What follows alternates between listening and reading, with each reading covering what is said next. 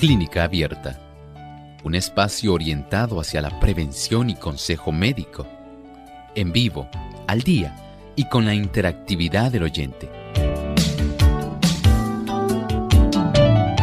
Clínica Abierta, poniendo al doctor a su alcance para un diálogo claro y honesto, porque nos importa su bienestar y salud.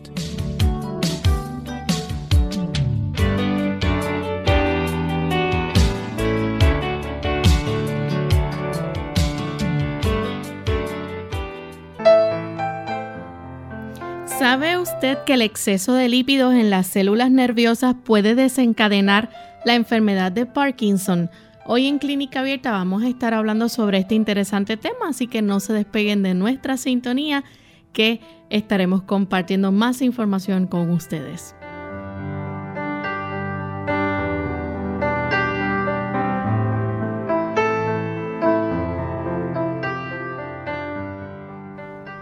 Saludos cordiales a todos nuestros amigos de Clínica Abierta. Una vez más nos encontramos aquí con ustedes para compartir en este espacio de salud otro tema interesante porque sabemos que a usted le agrada cuidar de su salud y a todos nos conviene prevenir las enfermedades. Así que hoy vamos a estar tocando un tema interesante y esperamos que todos puedan estar en sintonía durante toda esta hora.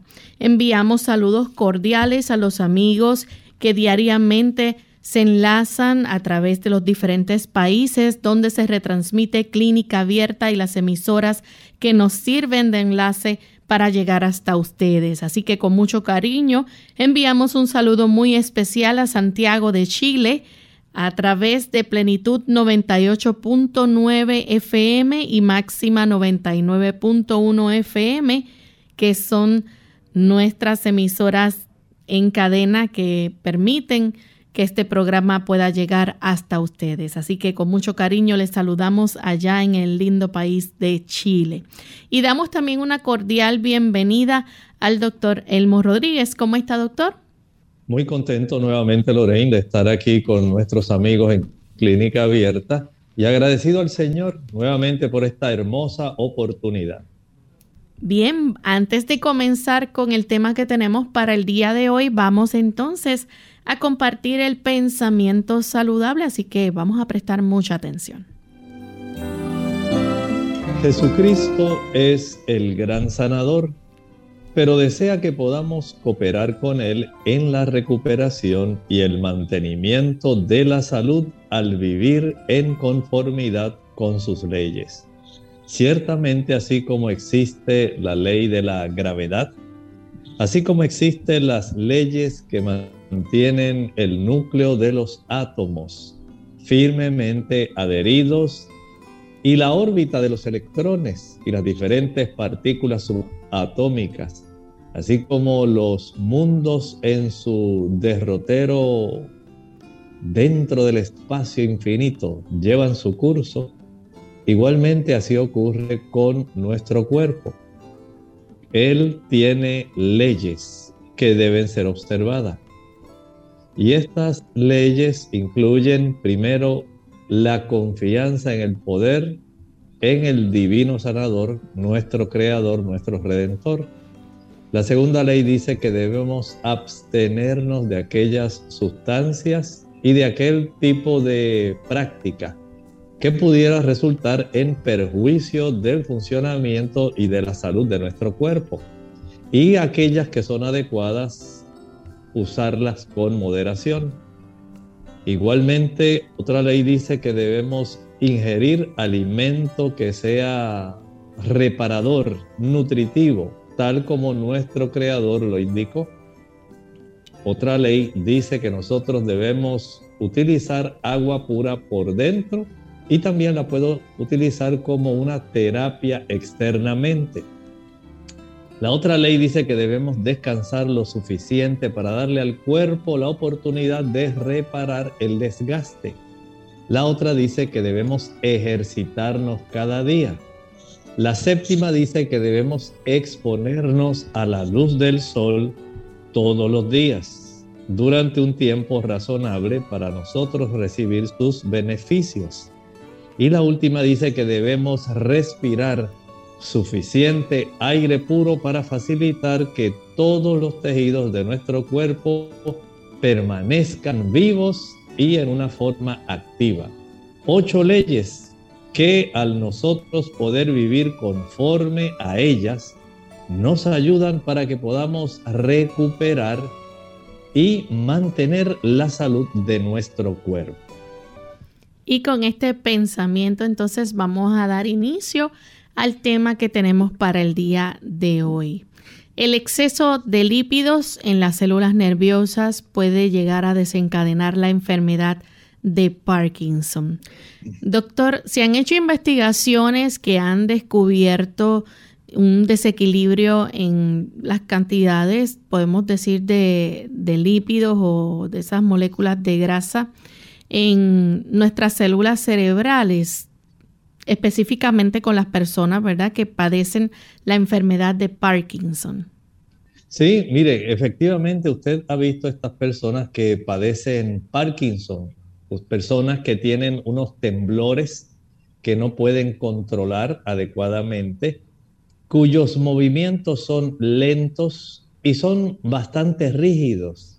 Personas que tienen afecciones en su expresión facial, personas que tienen una serie de limitaciones que cuando usted analiza dice, doctor, ¿por qué una persona va a tener este conjunto de signos y síntomas que dan lugar a este cuadro clínico que caracteriza el Parkinson, esa dificultad para poder escribir, para caminar, eh, problemas del sueño, cambios en la capacidad para ella hablar, problemas de expresión facial, eh, tantos problemas de movimiento, temblores. ¿Por qué la gente tiene eso? Y saben ustedes que hay, por lo menos hasta ahora, dos teorías que son ampliamente discutidas. Por lo menos una de ellas era la que más se estaba considerando, donde se decía que era por acúmulos proteicos. Pero también ahora, que es lo que queremos compartir con ustedes, se ha podido descubrir, y son estudios recientes, que hay más bien un trastorno por acumulación de lípidos. Ustedes saben que hemos presentado muchas veces cómo los lípidos tienen afecciones, tienen mucho que ver con diferentes situaciones que nos aquejan. Y saben ustedes que la enfermedad de Parkinson no es una excepción. Recuerden que la enfermedad de Parkinson nosotros tenemos en nuestro cerebro, como estaba diciendo Lorraine, una serie de células especializadas y estas células especializadas, por ejemplo, tenemos unas neuronas muy eh, importantes que forman dopamina en uno de los núcleos de la base de nuestro cerebro, que se llama la sustancia negra. Y esta dopamina, todo el mundo sabe que es muy importante porque es uno de los neurotransmisores de nuestro cerebro. Sin embargo, se ha podido relacionar, como dice Lorraine, que los estudios nos indican que hay trastornos con la presencia de ciertos tipos de grasas dentro de algunas de las células que nosotros tenemos en el cerebro. En nuestro cerebro tenemos, por un lado, las neuronas, tenemos otras células que son de apoyo a esas neuronas, que se llaman los astrocitos, y tenemos unas células que se encargan de proteger, vamos a decir, son las células del sistema inmunológico cerebral. Se le llama la microglia. Y se ha encontrado que hay un trastorno en estas células a consecuencia de la presencia de lípidos donde no deben estar. Y de eso, Lorena, es que queremos hablarles a nuestros amigos hoy con esta noticia tan importante. Doctor, la enfermedad de Parkinson es un trastorno que va empeorando con el tiempo. Eh, puede ser progresiva. Claro que sí. Mire, por ejemplo, usted nota cómo estas personas, los temblores se le acentúan, la dificultad para caminar se le acentúa, se le dificulta la escritura, van perdiendo la olfacción, tienen problemas del sueño, problemas con el balance, eh, su expresión facial se afecta, los cambios en la voz, van, van a desarrollar eh, estreñimiento, van a tener síntomas psicológicos, pérdida de peso. Bueno, es en realidad un conjunto de factores que, tal como está diciendo Lorraine, progresivamente esto va empeorando y, por supuesto, los trastornos del movimiento, este tipo de desórdenes, en realidad se empeora. O sea que tenemos un cuadro clínico que es, eh, digamos, lamentable y que en realidad va a estar eh, afectando a esta persona, pero va a ir empeorando. No podemos decir que va a mejorar. Por eso queremos que usted escuche con atención lo que vamos a hablar, porque esto podría evitar que algunas personas que lo tienen puedan empeorar su situación. Hay una teoría alternativa que propone que la desregulación lípida este, o lipídica y la inflamación este, juegan un papel muy importante similar al que juegan las placas eh, de grasas y esa inflamación en las paredes de las arterias con la relación que tienen con las enfermedades cardiovasculares. Claro que sí, miren, ya hemos hablado en el programa de clínica abierta cómo al nosotros ingerir eh, grasas que son saturadas, especialmente las que se encuentran en los productos de origen animal, en la leche, la mantequilla, el queso, el yogur, huevos, carne, aunque sea pescado. Este tipo de grasas saturadas van a facilitar, digamos, son grasas ricas en ácido araquidónico. El ácido araquidónico va a facilitar que se formen sustancias derivadas del ácido araquidónico que se llaman eicosanoides. Estos eicosanoides van a facilitar la producción de prostaglandinas que facilitan la inflamación. Y estas prostaglandinas van a facilitar entonces que, por ejemplo, en el aspecto cardiovascular, la parte interna de las arterias, el endotelio, se inflame. Y una vez ese endotelio se inflama, el cuerpo trata de subsanar la inflamación, facilitando el depósito de esas moléculas de lipoproteínas de baja densidad, LDL. Cuando ese tipo de moléculas, que nosotros conocemos como el colesterol malo, comienzan a tratar de suavizar el aspecto de la inflamación, por supuesto, esto atrae células que se llaman macrófagos.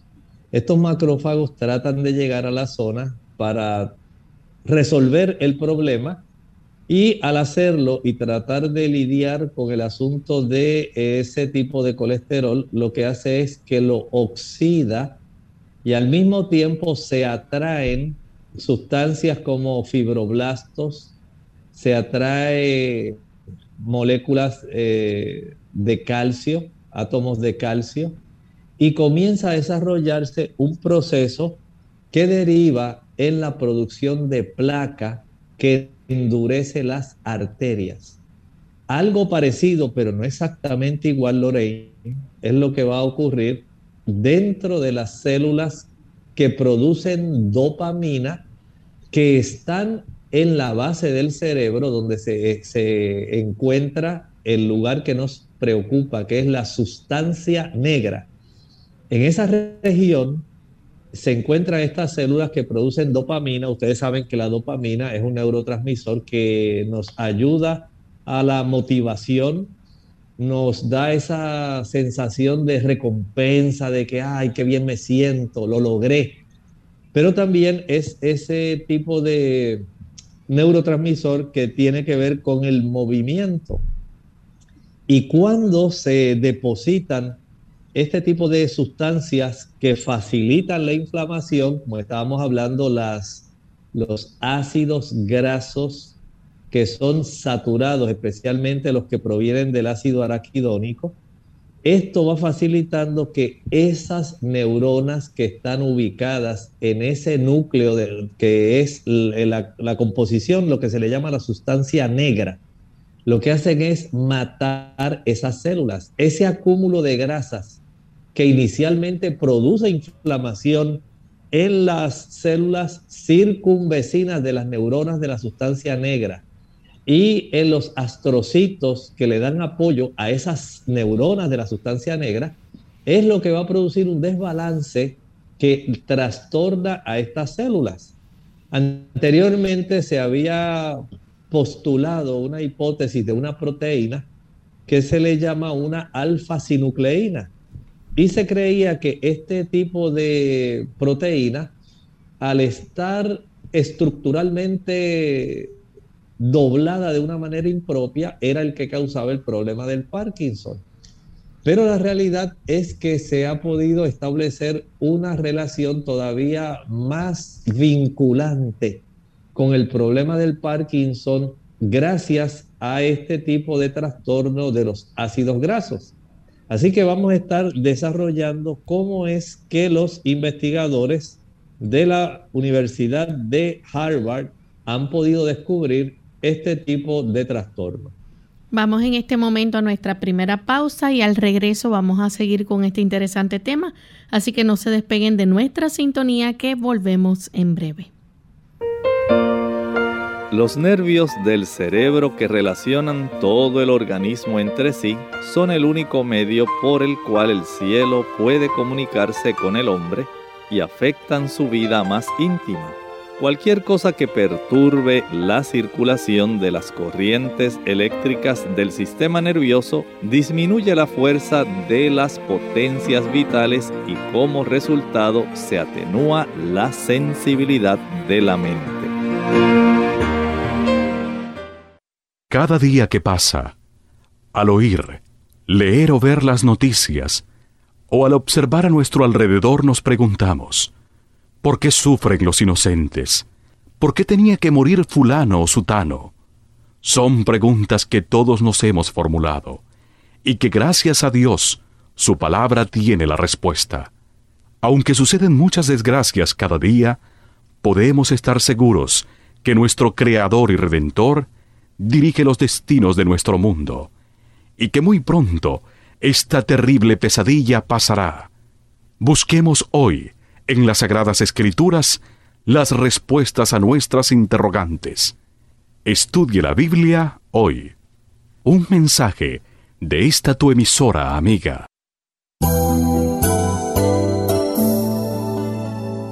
En profundo de tu corazón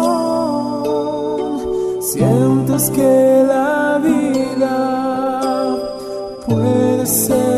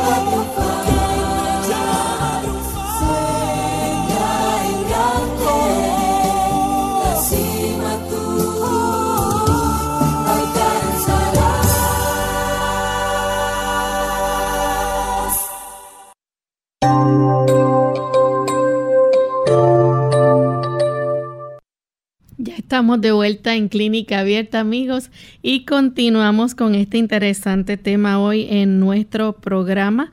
Estamos hablando acerca de cómo el exceso de, lípidos eh, o de esas moléculas de grasa, ¿verdad? Pueden llegar a desencadenar la enfermedad de Parkinson cuando están en, eh, en nuestras células nerviosas. Y antes de la pausa, el doctor nos estaba hablando, ¿verdad?, de eh, ciertas investigaciones eh, los investigadores han seguido estudiando esto, doctor, y una de las cosas que han descubierto ahora es pues cómo esa acumulación de, de lípidos en las neuronas productoras de la dopamina, lo que usted estaba comentando hace poco, ¿verdad? Este, pues las personas que, que tenían esto, pues tenían la enfermedad de Parkinson. Mire, en realidad, Lorraine, esto es algo eh, bastante complejo porque son investigaciones. Estas investigaciones eh, que se han estado haciendo en el Instituto de Reuno, Neuroregeneración, que son, digamos, parte del Hospital McLean en Belmont, Massachusetts. Ahí hay una serie de investigadores, entre ellos el doctor Ole Isaacson. Este hombre es profesor de neurología en la Escuela de Medicina de la Universidad de Harvard, ahí mismo en Boston, Massachusetts. Y ellos han podido, ustedes saben que cuando las personas mueren, hay personas que se dedican a hacer investigaciones post-mortem, una vez la persona muere. Y entonces le obtienen muestras de tejidos para saber las causas de muerte, las diferentes situaciones que esta persona padecía. Y este instituto de neuroregeneración se ha enfocado más en las personas que han muerto que tenían Parkinson. Y una vez estas personas mueren, ellos se dan a la tarea de investigar esa zona que estábamos hablando de la sustancia negra, que es un núcleo que tenemos en la base de nuestro cerebro, ¿Dónde está este acúmulo de, de células especializadas estábamos hablando de que son neuronas que producen dopamina, pero que a su vez están rodeadas por neuronas, eh, más bien por células, que son muy importantes para el mantenimiento de estas neuronas que producen dopamina, como la microglía y también los astrocitos. Y es un dato interesante que estos investigadores han podido descubrir que ha eh, habido en estas personas, después que mueren y se hace la autopsia y se hacen muestras del tejido de la sustancia negra, hay un trastorno respecto a la distribución en la cantidad de lípidos que tienen las células, tanto de la producción de dopamina, esas células que se encargan, esas neuronas que se encargan de producir dopamina, tienen anomalía en la cantidad de lípidos que estaban ahí almacenados, pero no solamente son esas células. Las células que le dan apoyo, los astrocitos, que estructuralmente ayudan para que las neuronas puedan tener un suplido constante de alimentos y que desde el punto de vista estructural ayudan para que las neuronas queden en su lugar haciendo su función, pero a la misma vez hay otras células en la periferia, que estas son las que se llaman la microglía, que son las que ayudan para que se mantenga la integridad de que no lleguen bacterias o sustancias que puedan ser perjudiciales, ellas todas comienzan a desarrollar niveles de ácidos grasos que son totalmente anormales. Y esto es lo que ha hecho que estos investigadores comiencen a postular esta otra teoría de la inflamación por la presencia anormal de ácidos grasos que están facilitando el desarrollo del el trastorno a nivel de las neuronas de esta zona de la sustancia negra, de las células que las apoyan y que está facilitando que estas personas pierdan esa capacidad de moverse adecuadamente, y de que progresivamente estas personas que padecen Parkinson sigan empeorando.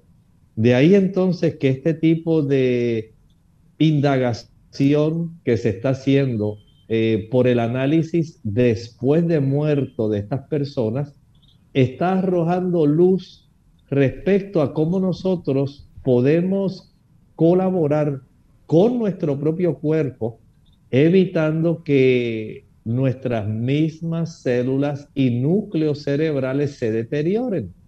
Por lo tanto, lo que estos investigadores están haciendo para ellos poder descubrir esta situación y dejar atrás teorías que pudieran parecer eh, adecuadas, pero que básicamente no dan eh, una clave específica en lo que está ocurriendo. Básicamente en eso consiste la gran eh, investigación que ellos están realizando y que nosotros podemos aprovechar porque la diseminación de este conocimiento, de estos hallazgos, se va a, estar exponiendo constantemente. Eh, por ejemplo, este tipo de estudios básicamente se estuvieron eh, haciendo, recientemente se dieron a conocer, estoy hablando de hace menos de seis meses, y para nosotros pudiera hacer esto, ay doctor, pero hace seis meses. Lo que pasa es que en el mundo de la medicina las investigaciones duran mucho tiempo, los hallazgos y las teorías que se postulan para poder explicar los daños que se realizan a nivel fisiológico y patológico no son de un día para otro. Estas son cosas que requieren tiempo y el saber el porqué de las cosas a veces puede demorar años. Estos resultados eh, apoyan la hipótesis del doctor eh, Ole Saxon. ¿Nos puede explicar cuál es esa hipótesis que él tiene?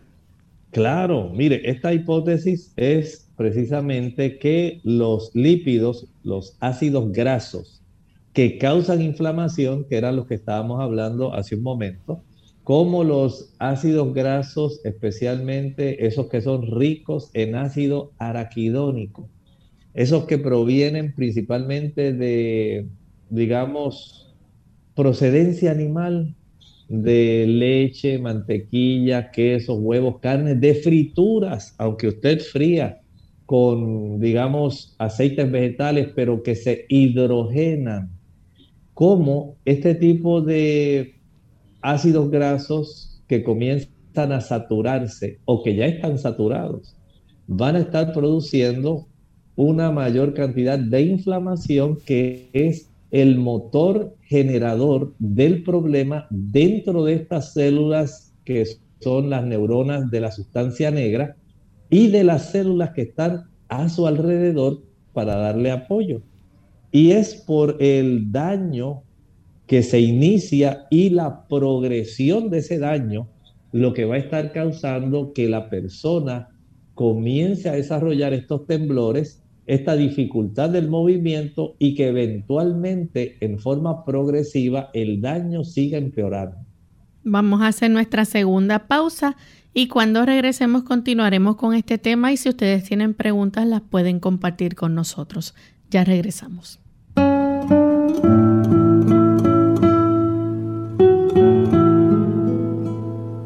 Resulta paradójico que a todo el mundo le atraiga la idea de vivir muchos años, pero a nadie le haga la menor gracia envejecer.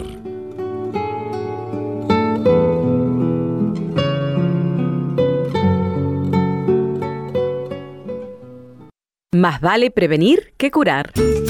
Hola, les habla Gaby Zabalúa en la edición de hoy de EARP Viva, su segunda juventud en la radio, auspiciada por EARP Cuidar la salud física es muy importante, pero también lo es velar por la salud mental. Desafortunadamente, los adultos mayores corren mayor riesgo de padecer depresión, ansiedad y adicciones al alcohol o a las drogas. La buena noticia es que si estos padecimientos son diagnosticados correctamente, pueden ser tratados con éxito. Si bien con el estilo de vida moderno y ocupado puede ser un desafío mantener la salud mental y emocional a medida de que se envejece, es esencial reducir los efectos del estrés para continuar disfrutando de la vida. Como principio, es recomendable seguir el consejo de los sabios, mente sana en cuerpo sano. Este punto es tan básico que a veces lo olvidamos. Asegúrate de comer bien, hacer ejercicios y dormir lo suficiente todas las noches. Igualmente, aprende a hacer de tripas corazón y a no guardar resentimientos. Estos sentimientos son tóxicos. Poco a poco envenenan el cuerpo y la mente, provocando malestar. Finalmente, mantén tu mente activa aprendiendo cosas nuevas, además de estimular tus sentidos con música, arte o teatro.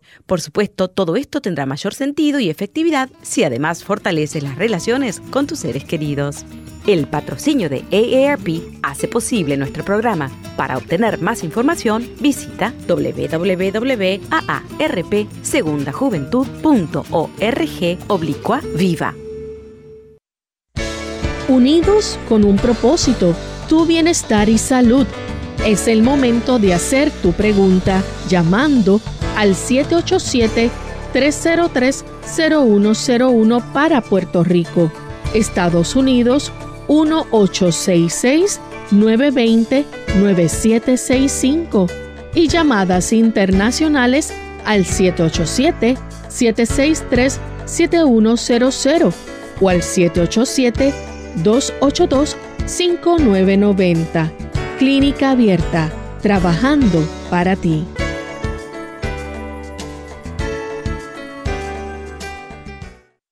Clínica Abierta. Ya estamos de vuelta en Clínica Abierta y continuamos con este tema que estamos compartiendo en el día de hoy con ustedes sobre eh, cómo, ¿verdad? Los investigadores han encontrado que el exceso de las moléculas de grasa o los lípidos en nuestras células cerebrales pueden llegar a, a desencadenar el Parkinson.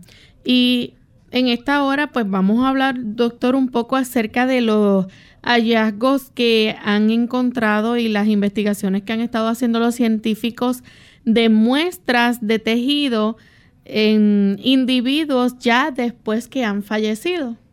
Es algo de lo que estábamos comentando hace un momento, y es que el estudio ha logrado establecer mediante muestras de tejido, una vez las personas que han padecido Parkinson. Se tomaron, digamos, muestras de esta área de la sustancia negra en 26 personas que ya habían fallecido que se sabía que tenían Parkinson. Pero también se tomaron muestras de tejido de 23 personas que habían fallecido que se sabía que no tenían Parkinson. De tal manera que así ellos podían eh, poder comparar con este otro grupo control para saber si lo que ellos estaban eh, investigando y lo que estaban descubriendo era algo real. ¿Y saben lo que hicieron? Ellos entonces utilizaron moléculas que tienen una alta afinidad, que se pegan muy fácilmente a aquellas moléculas que tienen grasa, pero con el detalle de que este tipo de moléculas que tienen mucha afinidad, que se juntan con aquellas áreas donde hay grasa en los tejidos, especialmente dentro de las células, eh, utilizaron un tipo de marcador que fuera fluorescente. Es decir, que cuando ellos investigaran con el microscopio, básicamente ellos mediante el destello que ellos pueden ver se dan cuenta de cuánta cantidad de grasa pudiera haber depositada en una zona gracias a la administración de este tipo de moléculas. Recuerden que esto se hace en los tejidos. La persona murió, esto no es que la persona está viva y están haciendo este estudio, no. Personas que murieron, unas, un grupo tenía Parkinson, otro grupo habían muerto pero no padecían de Parkinson. Y ahora toman muestras de las personas que tenían Parkinson, le inyectan esta sustancia a las células no al cadáver, a las células que se obtienen de esa área de la sustancia negra que producen dopamina y le suministran este tipo de marcador fluorescente para ellos poder determinar el nivel de grasa o lípidos en las diferentes eh, células del cerebro, especialmente en esta área que es la que nos preocupa de la sustancia negra. De esta forma, ellos podían estar observando cuánto era el acúmulo de los lípidos, de esas grasas, dentro de estas células que son las que producen dopamina, cuando nosotros lo podemos comparar también con las células que están a su alrededor, los astrocitos y la microglía. Así que esto en realidad es un estudio histológico que va a estar facilitando el que ellos pudieran hacer comparaciones adecuadas. Vamos a recibir la llamada de Lolita que se comunica de toda alta. Adelante Lolita con la pregunta. Sí, buenos días. Eh, no, no escuché si, si el doctor explicó cómo se llega ahí esos líquidos y, y por qué. Y eso pues era lo que yo quería saber. Muchas gracias Lolita. Pues mire, lamentablemente estos lípidos, esas grasas, llegan ahí por, por la forma como nosotros comemos. Y por eso eh, hacemos esta advertencia, porque entendemos que las personas, de acuerdo a la cantidad de grasas que consumen, van a facilitar que lleguen a los diferentes tejidos nuestros ese tipo de distribución de productos que pueden estar haciendo este daño. Y hay factores que pudieran facilitar que esta cantidad de grasas eh, estén llegando. Recuerde que actualmente hay muchas personas que están haciendo algunos cambios en la alimentación que a veces son preocupantes. Hay personas que se van a dietas extremas, dietas que pudieran ser más altas en grasa que lo que a veces nosotros podemos pensar o que se estimula un mayor depósito de estas grasas porque a veces se piensa que porque son grasas saludables no tienen algún tipo de efecto.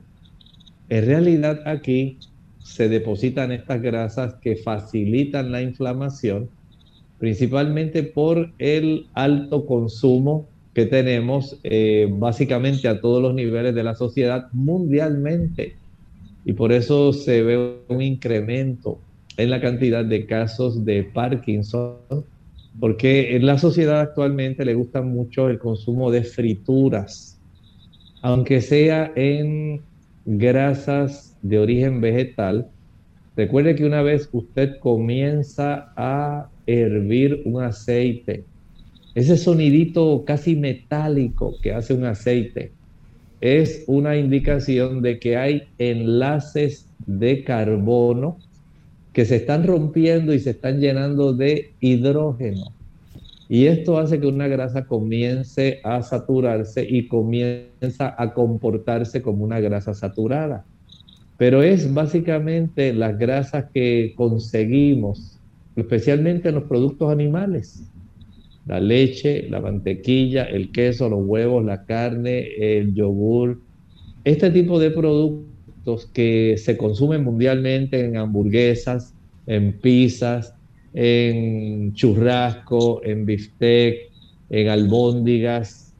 Piense usted en la variedad de productos que se ingieren en pastelitos, en bizcochos, en galletas de mantequilla, cuántos productos que son tan apetecidos por la población mundial y que por estar consumiendo, digamos, este estilo de alimentación eh, que a veces se le llama comida chatarra, pudiera estar facilitando que el aumento sustancial de esta cantidad de ácidos grasos saturados puede ser una de las causas que esté facilitando que estas, eh, este tipo de lípidos esté facilitando estos daños degenerativos dentro de nuestro cerebro. Doctor, hay algo interesante y es que eh, en nuestro cuerpo esa parte, alguna parte de esos lípidos la puede convertir en, en energía, ¿verdad? Esa grasa, pero no es toda. No, o sea, más bien eh, eso es lo que queremos hacer un señalamiento. Escuchen bien, nuestro cerebro no utiliza las grasas como fuente de energía primaria. El combustible principal es la glucosa.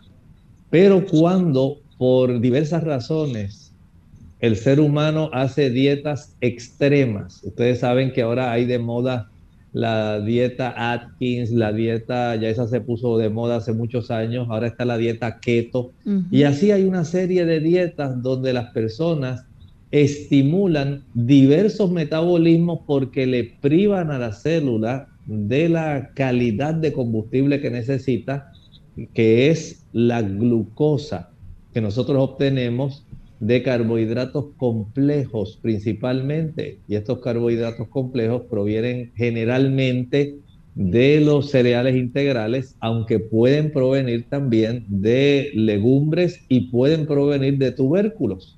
pero los mejores, los de más alta calidad, pudiéramos decir en comparación con la gasolina, los de más alto octanaje, van a ser los de los carbohidratos complejos. Pero si usted se empeña en hacer una dieta que sea bien alta en proteína para estimular que haya una gran cantidad de grasa que se esté desdoblando y que usted empiece a bajar peso, esa cantidad de grasa que el cuerpo ahora no tiene de dónde utilizar eh, un combustible primario porque usted lo está privando de sustancias como los carbohidratos complejos, entonces va a inundar nuestras células en general y cuando hay ausencia de los carbohidratos como la glucosa, que son nuestro combustible primario a nivel cerebral, entonces el cuerpo tiene que recurrir a utilizar otra molécula alterna para producir energía, en este caso los lípidos. Y esto sí entonces causa un gran trastorno. Así que no solamente es porque comamos comida chatarra y esta abunde en ácidos grasos eh, que sean saturados, proinflamatorios, sino también el estilo de vida y de dietas que la gente está haciendo puede facilitar este tipo de trastornos a largo plazo.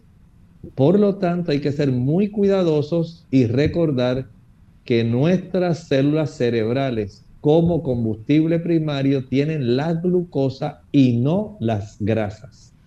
Tenemos entonces a Elda de la República Dominicana. Adelante, Elda. Saludo para todos, bendiciones. Gracias. Doctor, eh, ¿cómo uno puede saber que está padeciendo de ese mal? Si, por ejemplo, uno se hace sus análisis y todos los triglicéridos, todo sale bien. Y eso es eh, una consulta especial, eh, tiene un médico especial que uno pueda consultar eso. ¿Cómo saber si uno está padeciendo o va a padecer de Parkinson? Yo me acuerdo, yo veía desde que una muchacha como era y la veía cuando cantaba, temblaba. Ese es Parkinson, ¿verdad? Gracias. Gracias. Mire, Elda, básicamente la persona que tiene Parkinson tiene 13 señales tempranas que le pueden indicar que usted va a desarrollar esa condición. Así que escúchelas con mucha atención. La primera, los temblores. Usted tiene la mano que no cesa de temblar Usted trata de que la mano se detenga, solamente se detiene si usted la detiene con la otra mano. Pero si usted no la detiene y usted agarra, digamos, un jarrito, un vaso, va a temblar, básicamente. Y si usted no agarra alguna cosa, no la sostiene adecuadamente, usted va a notar que su mano tiembla, tiembla, tiembla. Y usted, por más que trata mentalmente de detenerla, la mano no va a cesar de temblar temblar. Es un temblor que la persona no puede controlar. Además de eso, esta persona tiene dificultad para caminar. El caminar de esta persona es básicamente, digamos, como un robot. Es un movimiento, digamos, lento. Puede ser este movimiento difícil. Esta persona no camina de una manera fluida se le dificulta el tener un movimiento que sea adecuado, ¿verdad? Como usted esperaría que, como ve a las personas normales. En estas personas no ocurre así.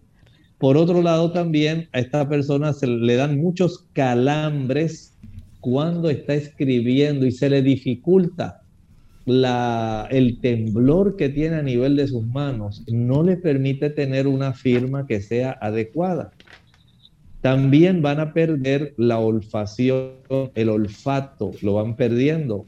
No piense que es porque tiene COVID la persona, no es por eso. Esto es parte también del problema.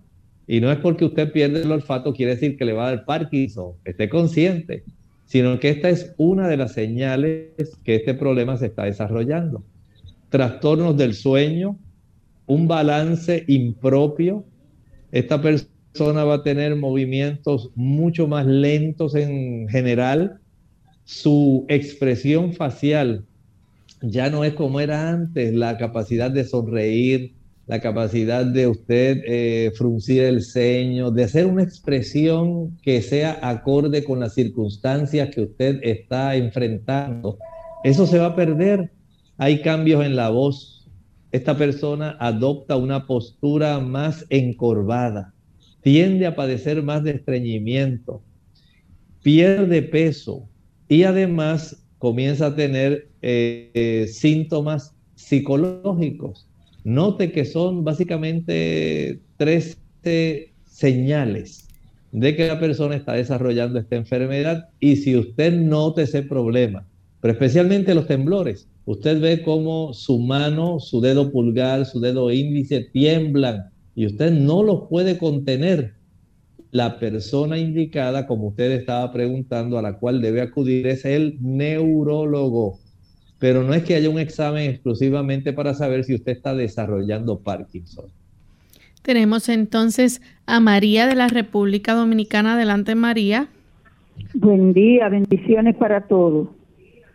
Buen día. Eh, eh, ya el doctor eh, me contestó la mitad de la pregunta con respecto a la glucosa y se lo agradezco. Ahora, por favor, hay algo que no entiendo. Eh, las personas que sufren de, de los riñones casi siempre acumulan mucha agua. ¿Qué hay sobre eso? Y no, no, a veces no se ven con Parkinson. ¿Cómo se, se explica eso? Bueno, muchas gracias. Mire, no hablamos de que el acúmulo de agua tenga que ver algo con el Parkinson. En realidad no tiene nada que ver. Porque el Parkinson, al ser una condición que básicamente está dañando células que se encargan de movimiento.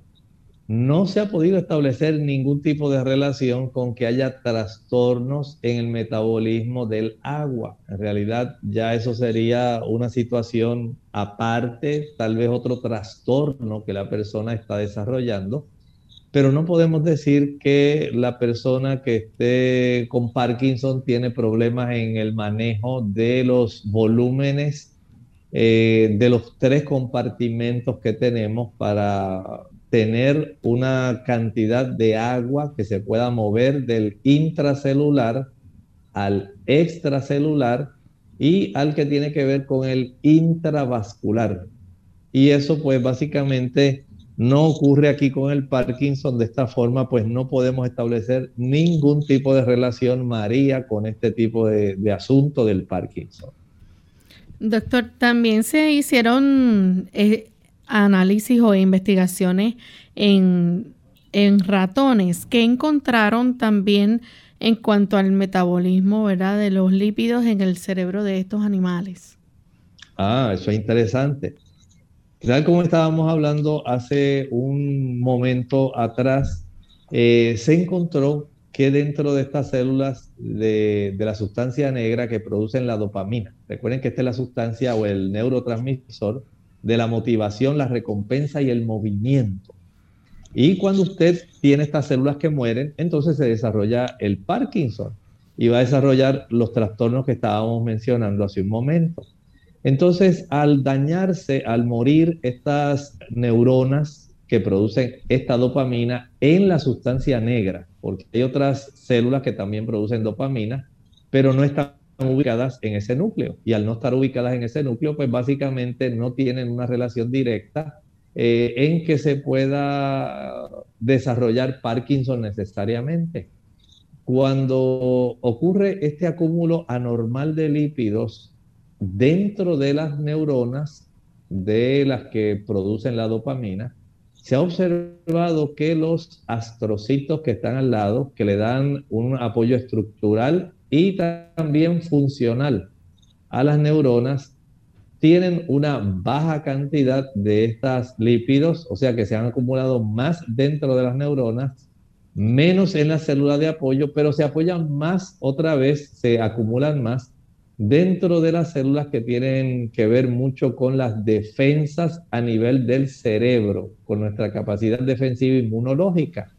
Y este daño que se observa es un dato característico porque comienzan a desarrollarse entonces altos niveles de una molécula llamada GPNMB.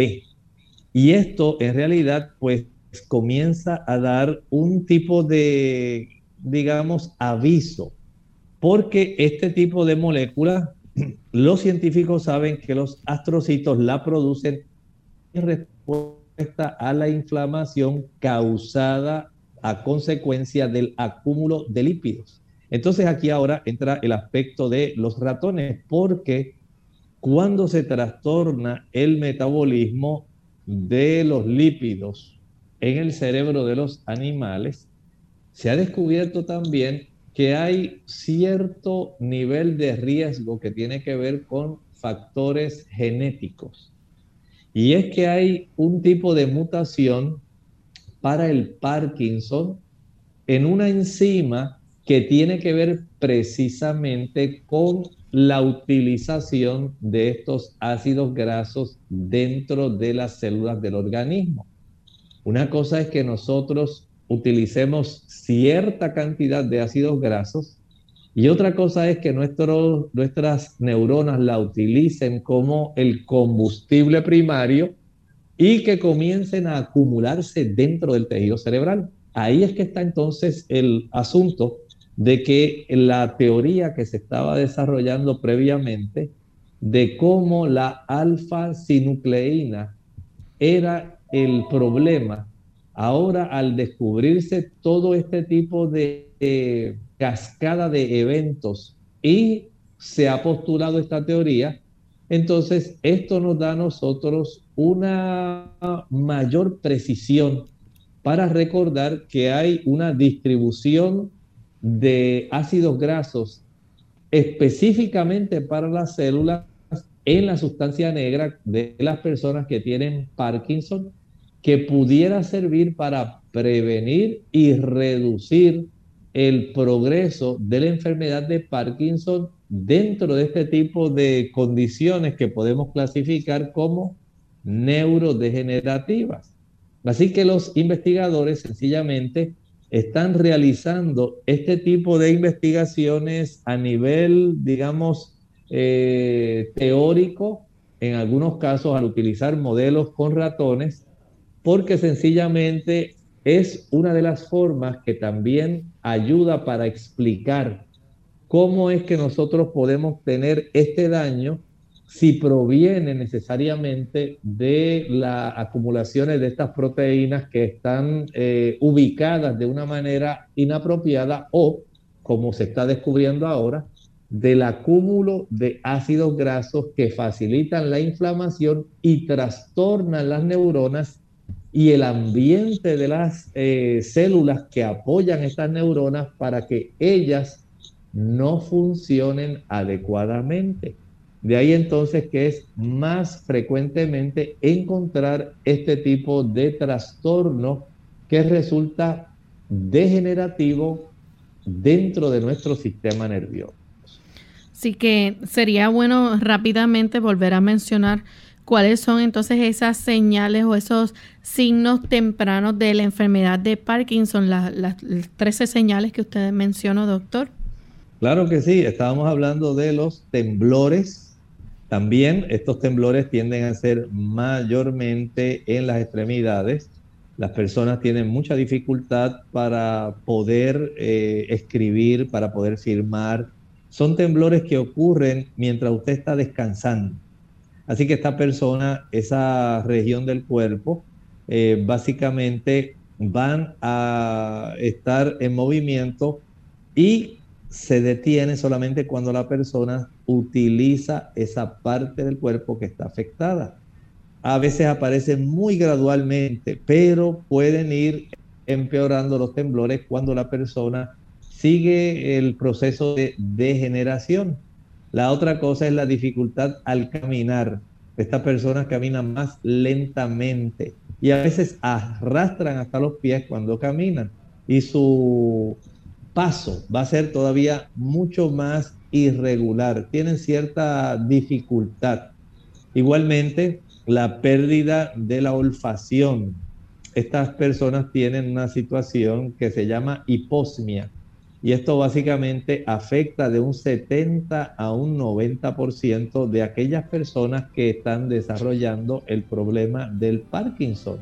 Hablamos ya de los calambres que se están desarrollando en esta persona y especialmente se nota que estas personas pueden escribir bien chiquitito, bien chiquitito, especialmente cuando ellos tienen que hacer alguna nota o tienen que firmar trastornos del sueño, van a padecer más de insomnio y van a estar durante el día bien cansados. A veces pueden desarrollar apnea del sueño, van a tener muchas pesadillas y a veces pueden tener durante el sueño movimientos esporádicos descontrolados presentan un balance muy pobre, especialmente cuando ellos se desplazan. Esa persona va a perder la flexibilidad.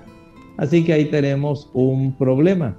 Estas personas van a tener esos movimientos que son más lentos, movimientos que son más inadecuados, la incapacidad de ellos poder expresar facialmente, ¿verdad? Sus emociones, cambios en la voz, van a desarrollar más fácilmente una joroba, van a padecer estreñimiento, van a tener síntomas psicológicos como depresión, ansiedad, psicosis, confusión y van a tener pérdida de peso. Así que básicamente estos son los datos más sobresalientes que las personas que tienen esta condición van a estar desarrollando, lamentablemente, recuerden que esto es neurodegenerativo, van a seguir empeorando en su situación.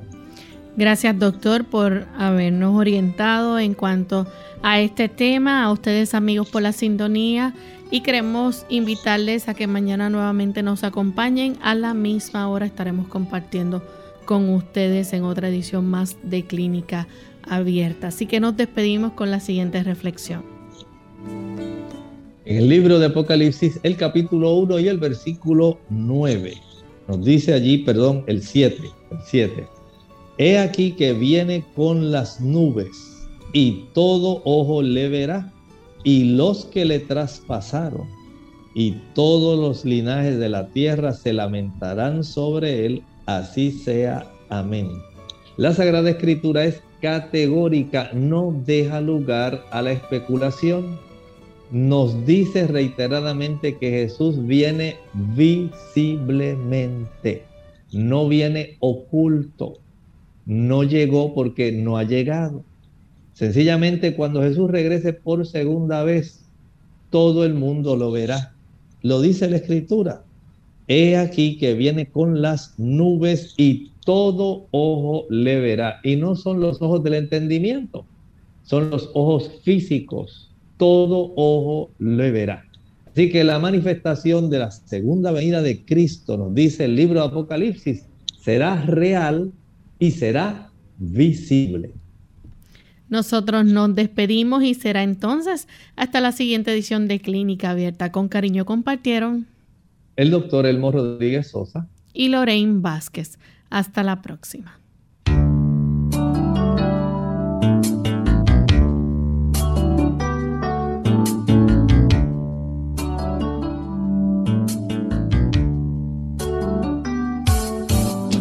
Clínica abierta. No es nuestra intención sustituir el diagnóstico médico. Antes de poner en práctica cualquier consejo brindado, en este programa, usted debe consultar con su médico. Hasta la próxima.